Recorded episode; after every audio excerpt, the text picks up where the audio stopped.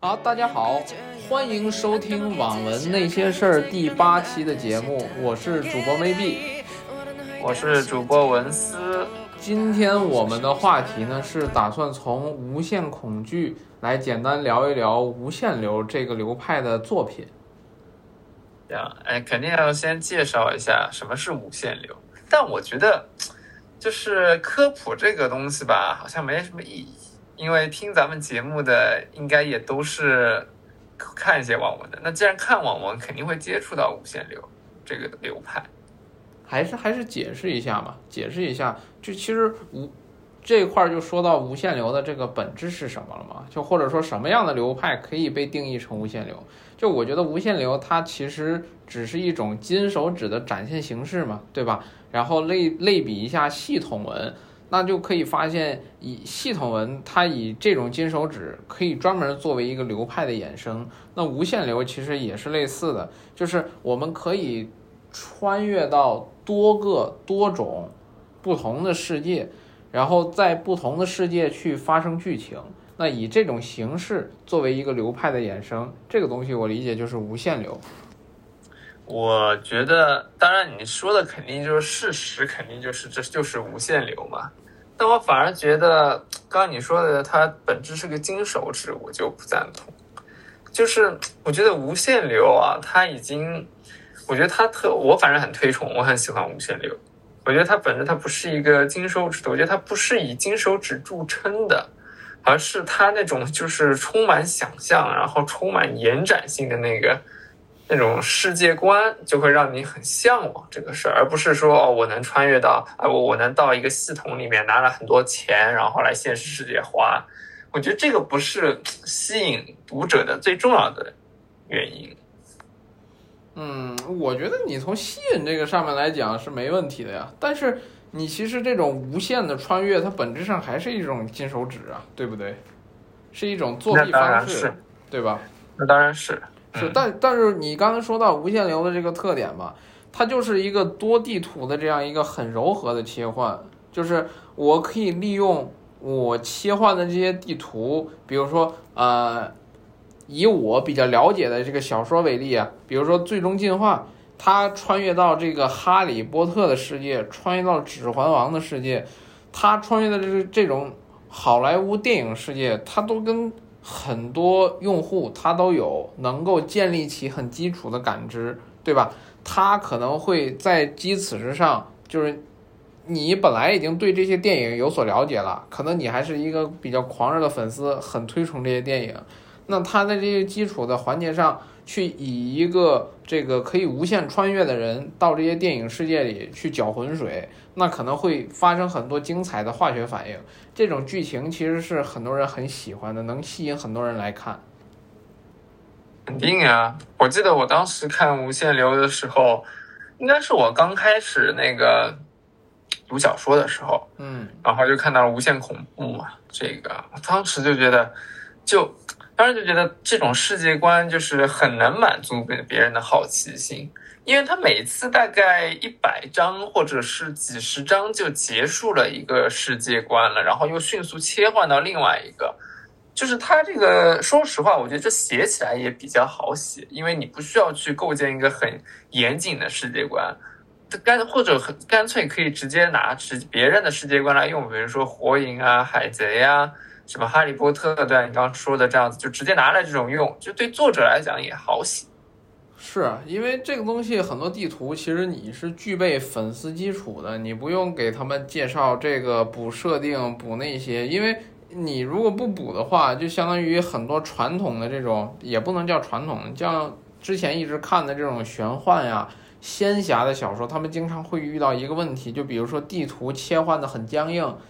然后由一个地图切到另一个地图，切的并不好，然后被吐槽，这种感觉就是一种很柔和的切换。我觉得它最大的对你就是柔和的切换，而且那个无限流还不太一样，它是不同世界观的切换，它不就是平常比如说像凡人或者是像诡秘这样子的，它是切地图，它是在一个世界观里面，但它切地图。但是像无限流、无限恐怖这样子的，它就直接切的世界观，它跟里面人压根儿就没关系了。是的，就这个真的还是挺有趣的。就是我我我真的觉得像，其实无限流不光在男频受欢迎，其实女频也很多受欢迎这种嘛，快穿这种。对，确实就哎，但是你你你最近是看了什么无限流的女频小说吗？那那倒不是，只是我和朋友在聊的时候聊到无限这个东西，然后他提他就是说女频其实也很流行这个东西，但也很正常啊，就是说因为这种元素的话是太容易嫁接了，对，而且它其实很容易吸引。我觉得男频跟女频的差别，其实更多的在于主角视角的这样一个不同嘛。他只是把男角色换成女角色了，那可能你写小说的这些方式呀、这些流派啊、这些技巧啊，其实都是不变的嘛，对吧？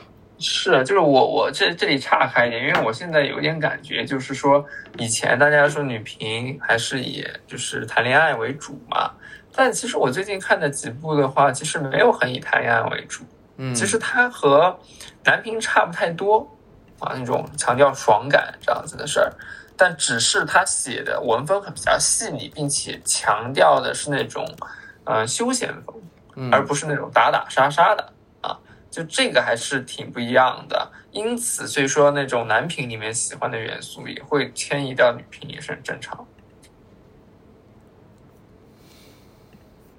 好，那咱们这块儿先聊到这儿啊。行啊，就是不，我我还要再说一句，还要说一句哦，观众朋友，啊，听众朋友们，就为什么我们这次会有些卡顿呢？是因为我们在远程的交流。对，我们现在都各自在公司里，然后利用休息时间来进行这个播客的录制哎，我可没有，我在家隔离呢。啊。我反正现在是休息时间，你马上下班了吧？哪有啊？还早呢，起码得七点半吧。哎，行，那哎，对，其实还有个事儿，我也特别想聊一下，就是说，嗯，其实我现在觉得，就是像一些女频小说，它其实也是很，就是现在有很多那个男频啊，男频里面是女作者在写，就是最近其实新进的一个白金作者陈词滥调啊，陈词滥调，嗯，你你知道吗？这个我知道。啊，就是写那个呃回猫的那个。嗯然后那个就是，哎，我觉得他写的很有意思，就是很少我觉得有男频里面有女频，呃，女作者写的好的，而且还上这这么这么 OK。回猫那本书是我记得是主角儿变成一只猫是吧？对他变当了一个猫嘛，然后他自己去那边生活。哎，我觉得下期我们真的可以聊一下休闲文，可以啊。真的啊，我觉得休闲文真的是一件，我觉得它真的很特别。我觉得休闲文而且那个呃流派很多嘛，而且那个创意也比较多。你不像就是其他的，比如说我们这次聊的无限好了，就它无限的话，它其实在世界观再怎么多延展，其实还是逃脱不了系统这件或者主神这件事情。嗯，但是其他流派不太一样。行，扯远了，咱们继续来聊无限这个事儿吧。嗯哎，你你一直说嘛，你一直跟我说这个无限流的开山鼻祖是无限恐惧，你你我反正是没怎么看过无限恐惧，因为我的无限流都是从卷土的那个无限流开始的，比如说从王牌进化到最终进化，我还真没看过无限恐惧。嗯，其实呃，无无限恐怖怎么说呢？是，其实真的是开山鼻祖了。就是说，他是那个时候呃，其实也挺早了，大概是零几年的时候吧。就是他作者不是最近还闹出官司嘛？这个东西，就他那个时候出来的时候，也算是无限的第一部。然后主角正正，其实我现在那个字儿我都不太会念，正炸。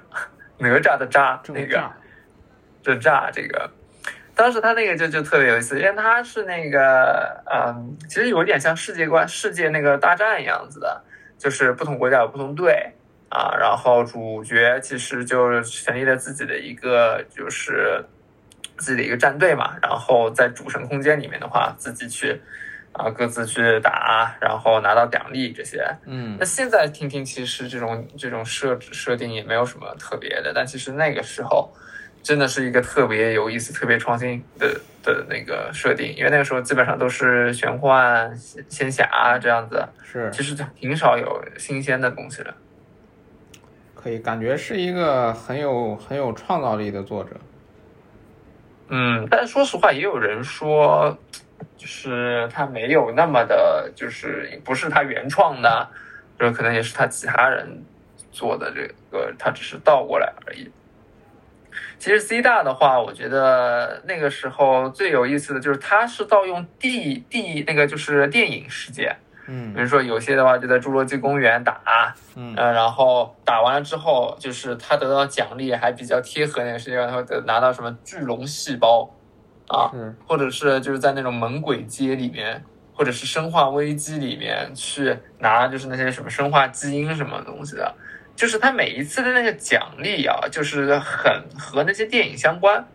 这一点还真的挺有意思的，就不是说我拿了一个奖励就直接就是拿一把无敌砍刀，或者是一一堆钱这样子比较比较比较下头的东西。哎，那我突然有一个点啊，就我很好奇，现在在写无限流，比如说我穿越到什么生化危机，我穿越到什么哈利波特这些世界里边，会有版权的问题吗？嗯，这个我觉得没有。那你如果要是这样子的话，同人那些不都有版权问题的吗？是，其实我觉得应该不会有，因为这个东西，嗯，我我我觉得是不会的，因为这算二创嘛，对吧？不算是吧？那可能还好。我觉得算二创，我觉得它算是二创。嗯，我觉得既然是二创的话，其实应该没有什么太大关系。挺好。哎呀，对，其实我觉得无限，哎，那你说看你那时候看无限的时候，第一感觉是什么样子？我当时看《王牌进化》的嘛，看或者说是说最终进化吧，最对最终进化的印象也比较足一点。当时基本上，嗯，卷土写的无限流最大的特点就是打斗加上智斗这两方面都非常非常的精彩，然后反派也不是很无脑。你会发现在一个表现非常好的、智商很高的反派下，主角的智斗水平是一直在线的。那这种的话，其实就能很，就是能很容易制造这种剧情的反转，就是比如说什么，呃，因为反派有智商，那可能他会，比如说反派创造了两层的陷阱，那主角甚至说创造了四层，就是说你在第一层，我在第五层，会有这样的概念，这种看看起来就会有很有那种智斗的爽感。这个是智斗爽感，哎，那你就那我感觉不像是你真正被无限这个元素给吸引，而是你只是被智斗给吸引。嗯，你要这么说的话，那其实我觉得无限对于不同电影世界的穿越，只是它不同的副本，就是基于这个副本去展开内容。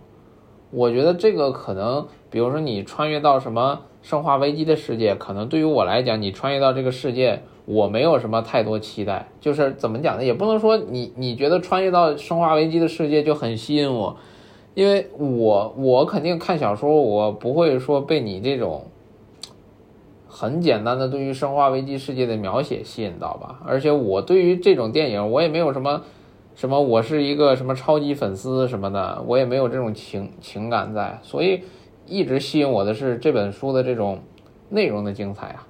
呃，你这么说肯定是的，这个肯定是这个样子的。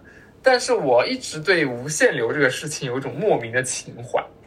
我觉得无限流它就是一个特别棒的一个设定，就是说，呃，大家去爱看它，嗯，最核心的就是看无限的这个元素，就是快船系统，其他的是锦上添花。就是哪怕就是说你一本小说写的很烂，然后但是你是无限流啊，但是只要不要烂的太过分，那那我那其就是我会去爱看，就是我会喜欢看无限。其实我倒是觉得现在无限流作品的成绩都比较一般啊，就没有表现说大家都很喜欢看无限流作品。太久了，因为它那它真的是古早流派。那不会啊，你像重生应该是最古早的吧？那现在重生文火的很容易就拿到很好的成绩啊。但重生文的核心不是重生呐、重生现在我感觉是个十本书里面七本是重生，七本是穿越。我觉得无限流它现在是一个比较小众的流派了。真的吗？是呀、无限流变小众了。对呀、现在无限为变小众了，无限流最多的地方不就是二次元那边吗？各种穿越动漫世界。嗯，就我有现我我现在并没有在月票榜单里边看到太多无限流的作品，哦，这个倒确实是的。对吧？对，这个是那个，嗯、我现在其实确实挺少看到的。就除了我们刚刚提到，就是我还跟你聊到那个夜的夜的那个命名术，这个就它到底算不算无限？我觉得《夜的命名术》这种书，它肯定是有无限，它借鉴了无限的一个形式嘛，就是说两种世界不断去穿越。但是你无限流最终只是一种形式，你想靠这个去吸引人，那肯定是没戏的。你最终现在落到无限流的这个作品上，你肯定要写的精彩，才会有人去买账。我理解，就是无限流，它这个东西只是一个写小说的形式嘛。就如果你这个形式架子是肯定可以很容易立住的，但是你怎么把它写的精彩？你如果写的不好的话，肯定没有人给你投票，对吧？嗯，我觉得可能是，呃，其实说实话，我自己也没太感觉到，因为我觉得无限其实这个书其实还有很多玩法，太多那个能能去深挖的点了。就是哪怕你说像乌贼啊、小鸡、呃老鹰这样子的作者，他如果开一本无限，我觉得他能写的很精彩。这个，但是我确实有点迷惑，为什么现在大家不太喜欢去写无限这个东西了？我自己感觉无限这个还是很，还是很有潜力的，因为他自己的你你你说时代在变化，那你说那简简单说，其实电影其实也在变不不不，你无限流其实是很难写的一本流派。你虽然借鉴了人家的副本，比如说《生化危机》，你借用了他的世界观，那首先你要对他的世界观有所了解，你要对他的剧情走向有所了解，你要进去，比如说你想获得什么超额收益，你肯定是超超脱于剧情之外的人，你突然进入了剧情，并且你想获得超额收益，比如说你在《生化危机》的世界里想获得超额收益，你需要一定量的你去改变这个电影的这个结局，以及改变电影的内容，就相当于你到了一半，你需要重构这个电影的这个，或者说重构这个动漫。各种地图的这样一个进度了，整个进度都会因为无限流的介入而受到改变。因为对于很多世界来讲，它无限流进去的，它不光是一个人，它可能无限有很多形式嘛，对吧？比如说什么国家形式，然后什么组队形式，然后阵营形式，各种各样，它会降临一大批的这个什么。一大批的这个什么主神世界的这个什么这个这个这个契约者进去，那最终它会对整个电影还有各个副本世界的这个剧情有这个世界观有一个巨大的影响。它其实这个我理解它的创作难度在这里边。你如果你你你如果。你如果对这个东西你没有一个很好的翻新理解，还有再创造，你很难写出好看的剧情来啊。啊、明白。其实你是觉得这种二创是更加费功夫的。对我，同样写《侏罗纪公园》，是的，你不能按照原来的剧情写，你得去创造一个合理逻辑的一个情节。就是你按照原来的剧情写是可以的，那大概率你写出来的是一个平平无奇的过程嘛。然后最后凭什么你就比如说你作为一个进入到这个世界的人，然后你跟那个世界的主角儿，你们两个的行动路线，你们俩假如说一起行动，凭什么最后你能从他手里抢到东西，对吧？哎，你这个确实，我觉得很有的聊。就是说，无限流这种盗用别不能说盗用吧，借鉴别人世界观的这样子的一个小说，它的创作难点在哪里？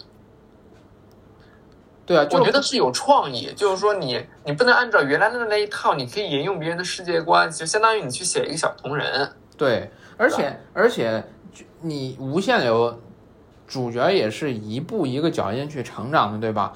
那你从每个电影世界，你或者说从每个副本类型里边、副本世界里边，你获得什么来强化主角，让他一步一步合理的走上这种成这种就是实力变强的路？你这个相当于不同剧情的这样一个串联，或者说一步一步的往上走。就假如说我去哈利波特世界，我会什么拿到了一根魔杖，然后甚至说我拿到了邓邓布利多的老魔杖，我能放放点法术，这个东西对你的实力有质变吗？那可能没有的。那可能他真正想拿到的是什么魔法石，这种有特殊效果的物品。这个物品是能对他以后有一个持续的这种增强的，甚至一些特殊效果的物品能够给他带来甚至非实力可能远超实力的这个好处。你这个东西都有很巧妙的这个设计，你需要对整个这个副本世界有一个很深的影响，很深的理解。这个你就让我想起我们上次聊的同人这件事情了。其实我越来越发现，就是写同人的那些作者，真的是对原著有一个十分深刻的了解，并且用了读了十遍以上都不为过。那同理，其实写无限的时候，你对那些电影也要了如指掌。就除非你你因为你要写精品嘛，对啊。那我同样写《侏罗纪公园》，那我要做到让读者。读我这本书的时候，其实读完之后，他可能不用再去看那个《侏罗纪公园》了，或者是看完看了《侏罗纪公园》再去看他这本书的时候，看到一些小细节，就会觉得，人家这个作者真的看过这电影，而不是真的就说大恐龙、小恐龙这样子。对啊，就是说，假如说你现在穿，你作为一个主神世界的契约者，这个就是无限流的这些。主角还有什么各种反派到那个无限流世界的这样一个称呼别称嘛，对吧？你假如你派你到侏罗纪世界，你觉得侏罗纪世界里边的东西最对你来说什么是最有价值的？那可能在我看来是复活恐龙的这种技术，对吧？它是怎么从恐龙把恐龙从化石或者说一些化石里的什么基因啊这种分什么这种。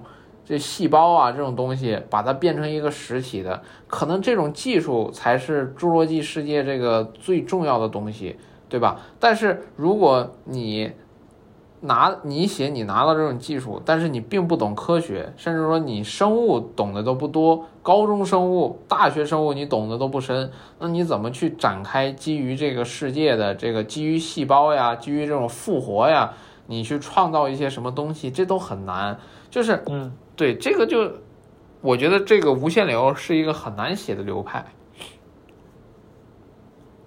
嗯，对你写你写的好肯定是很难写的，这个是毋庸置疑的。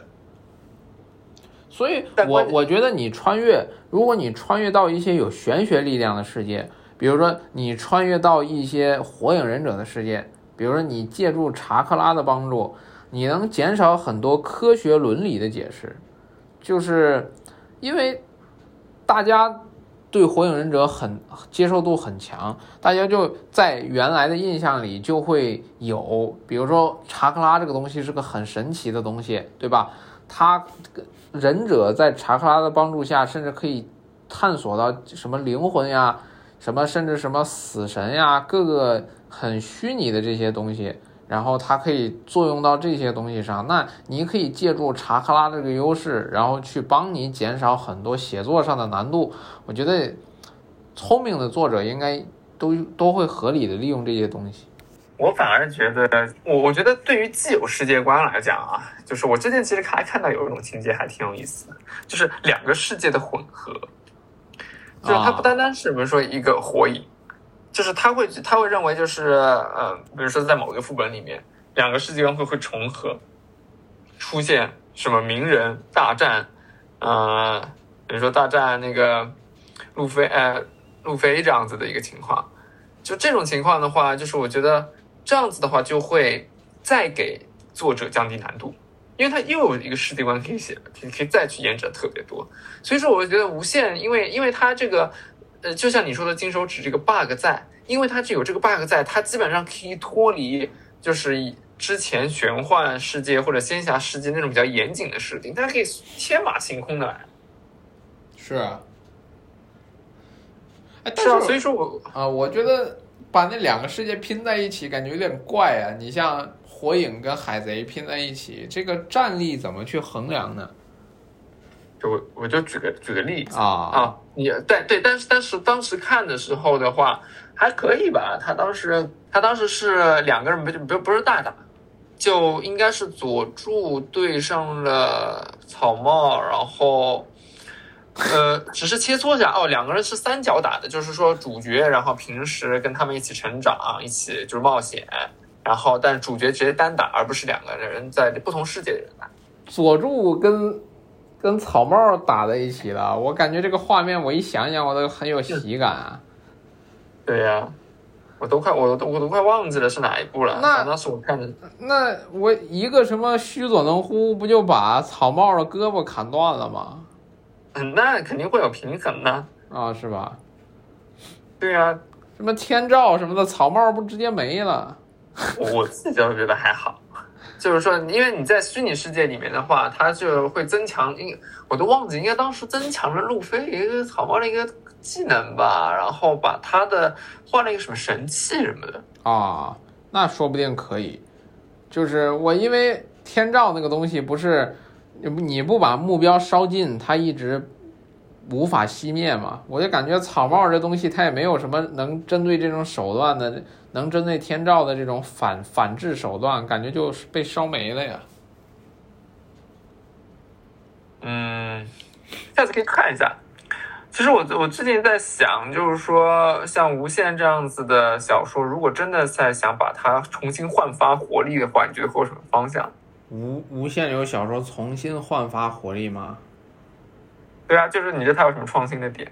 我觉得创新，你想从创新点上去找找成功元素，我是感觉没有什么办法。我觉得核心还是要把内容写好吧。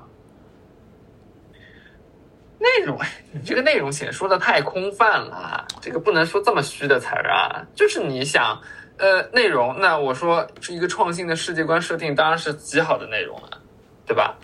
所以说，就是其实想想，我自己也在想，就是说这种古早流派怎么把它复兴出来？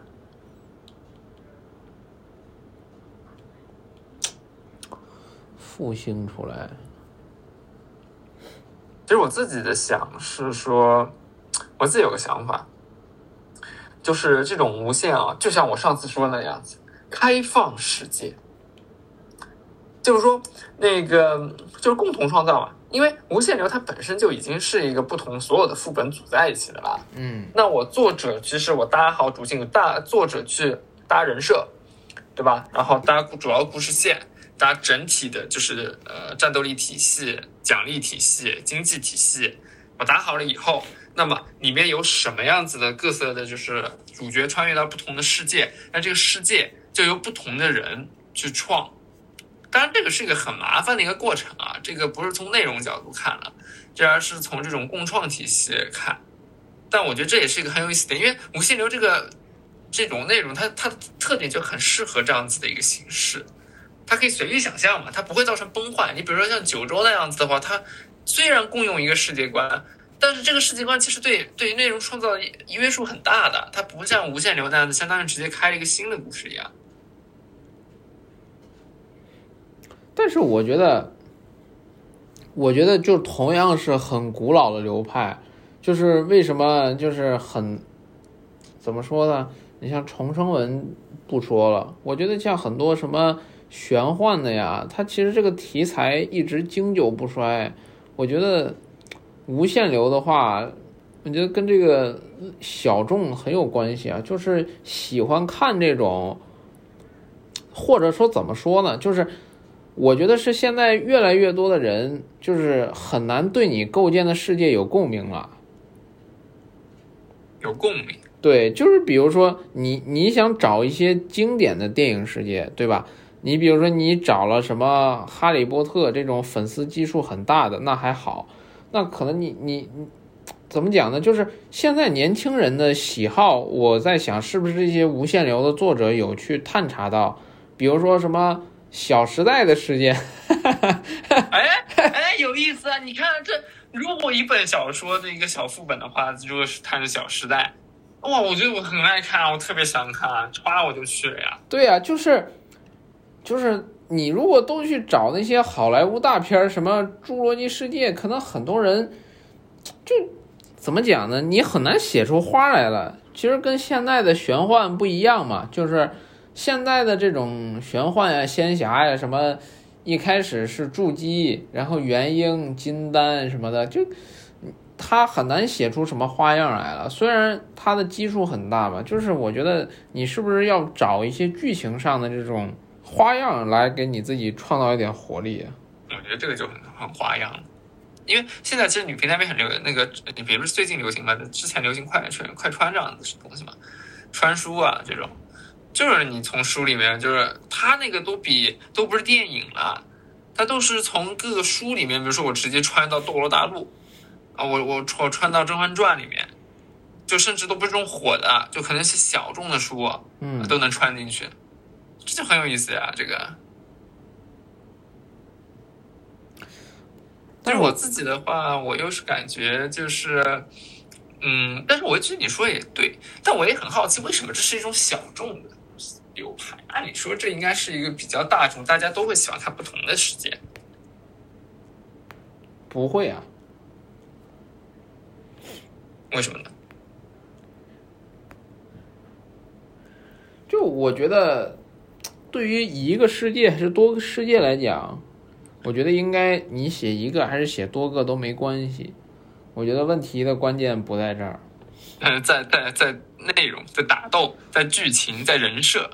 对啊，就是因为你无限流写好了很难，导致现在，嗯，写无限流的要不就写扑街了，要不就是一些老牌的大神他能写，甚至说这些大神他觉得可能都写无限流太麻烦，他不沾这些东西，他转而去写一些可以去出版的这种偏古风的历史的这些文章，他很好去出版。你写无限流，你写的太科幻了。对吧？你写的又能穿越到生化危机世界，又能穿越到侏罗纪世界，你对于大神来讲，对啊，你对于大神来讲写这个东西得不偿失啊。但我觉得可以借鉴了，就是你不用非得就是说去去传承现既有的世界观。那你自己创造世界，你自己创造世界成本更大呀。假如说我现在有有至少。至少这个十五个副本，那还创建十五个架构啊！我操，这大神累死了。是哈，你这个角度也对。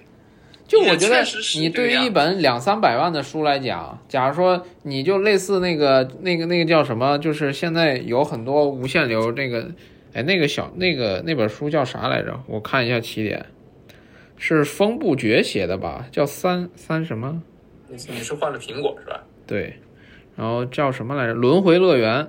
嗯啊，轮回乐园。轮回乐园，那你他你看这种情况下，他这个作者他就没有用很多同人世界，在我的阅读印象里边，他都是自己创造的那种各各种各样的这种比较灵异啊、恐怖的这样一个环境。他其实一直在自己创造副本，比如说一个副本能写个什么十五万字，他可能这本小说三十三百万字完结，他可能二十个副本就写完了。他要一个一个构建副本，其实很麻烦的。嗯，这个我觉得确实挺难的，这个这种事儿，就是说，而且你自己这样子创建的，说实话也不一定很好。对呀、啊。就你想创造像《诡秘》这样这么创新的一个世界观，就已经很难了。多久才出一本《诡秘》啊？真的是，世界观的一个创新就是很难。就因为世界观创新很难，所以说在一本小说里面，尽可能的我们不追求质量，追求量。我觉得它可能一直会是一个小众。就如果它真的小众的话，就它可能一直会是一个小众的一个话题。嗯，它可能一直不会爆，但是它不会消失，是呀，对吧？是呀，我觉得消失真的特别难。我觉得永远都有一帮人就是喜欢看这样子的。你看《轮回乐园》之前不也是，嗯，在那个一段时间之后，然后重回巅峰嘛，不是重回巅峰，就重回月票榜。你看，就无限流，感觉我看一下月票榜，现在能比较靠前的，我估计只有一个轮回乐园吧。我觉得都是之前写写写写写写透了，写完了。是啊，就是你很难再写出花样来了，因为很很很棒的世界就那几个，对吧？你不能来来回回写。你像那个卷土的王牌进化，它的无限流副本类型主要是什么街机，什么不知火舞啊这些各种各样的偏街机游戏的世界。然后它第二本最终进化又写了好莱坞的电影世界。他现在在写这个最初进化，我还没来得及看。但是我觉得他的这个世界的这个生命力啊，就太短了，就可能大家看你第一次写还觉得挺新鲜，看第二次写就不不想看了。我感觉差不多了，我们就到这儿了，就到这儿了。那我们今天的内容就聊到这儿。今天我们是聊的无限流的这本这这个流派的小说。那非常感谢大家的收听。然后，等一下，等一下，还有些还有些话要对听众朋友们说，对吧？我觉得收听到这一期的听众朋友们肯定发现我们的 logo 换了。哦，对对对，这个事儿一定要说一下。这个我们我跟问死我们两个人找了一个斥巨资设计了我们新的 logo 的形象。我们自己觉得还挺满意的。你们要放大看，里面有一些很多细节。好像没法，还得我小宇宙还真没法放大看啊！哎，我觉得这个我们得好好讲一下这个事情。很烦是吧？我我对啊，这个 logo 我们当时虽然也没有多久，虽然拖了很久，但是做起来没有多久，也花了不少心思。是的，真的，我我我自己对这个封面特别满意，就是那种古朴的感觉，我也简洁又不失。不失那个趣味性，可以可以。哎，不是趣味性会体现在哪里呢？哎，八个小汉就只有五个字。再来看网文呢，这个那个网里面，那是我们的设计师觉得这是代表网络，所以说会扭吧扭吧扭出来的。当时我们自己觉得比较神奇。反正肯定人家设计的肯定比我有设计感呀。对呀，就这个一看就不是普通的字体嘛。对吧？有那种高级感。我现在其实正规化了。我其实现在觉得这个图标越看越挺好看的。一开始可能觉得有点莫名其妙。这个就是这个就是咱们跟设计师的区别，是吧？嗯。行啊，行，那咱们就到这边。然后欢迎哦，嗯嗯，大家呢多评论吧。然后我们未来可能，我跟问斯可能会。嗯，在未来会出一些很小的音频，就针对我们俩近期看的书，比如说我最近看到了什么好书，我想花几分钟录一个简短的音频，介绍一下这本书的方方面面。然后那会允许吗？这种十分这种十分钟，是不是最低要十分钟啊？那可以，咱们多讲几本书嘛。嗯，对吧？哦。我真的觉得是我真的有特别，我每次看看这的时候，我真的有特别的话要说，但是每次说的话又不构成一个主题，你知道吗？对呀。比如说我最近那看龙族那个，哎呦，真的是太好看了。咱们可以就开一个这样的主题，叫近期书屋或者什么近期推书，这样都可以。一人讲一本，差不多吧。他未来可能就是一个常规节目，或者说咱们俩如果时间匹不上。就你可以讲两本，下次我讲两本，或者咱们俩再抽空再一起讲两本。哦，可以，可以，可以。因为因为因为他会有这样一个问题，咱俩的这个阅读习惯碰不上。比如说我这本书我都看完了，你起码你要看看过这本书的百分之十，咱们一块聊，对吧？你看这百分之十是需要时间的。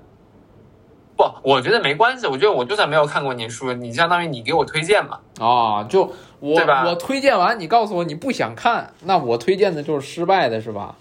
对，那你就你要努力啊。哎，可以有意思，可以可以可以。呃，这这不就是 KPI 就来了吗？行行行行行，还是你会玩，好吧？嗯，必须的，就是这样子。行，那我们今天的节目就到这里，感谢大家的收听。收听，拜拜，拜拜。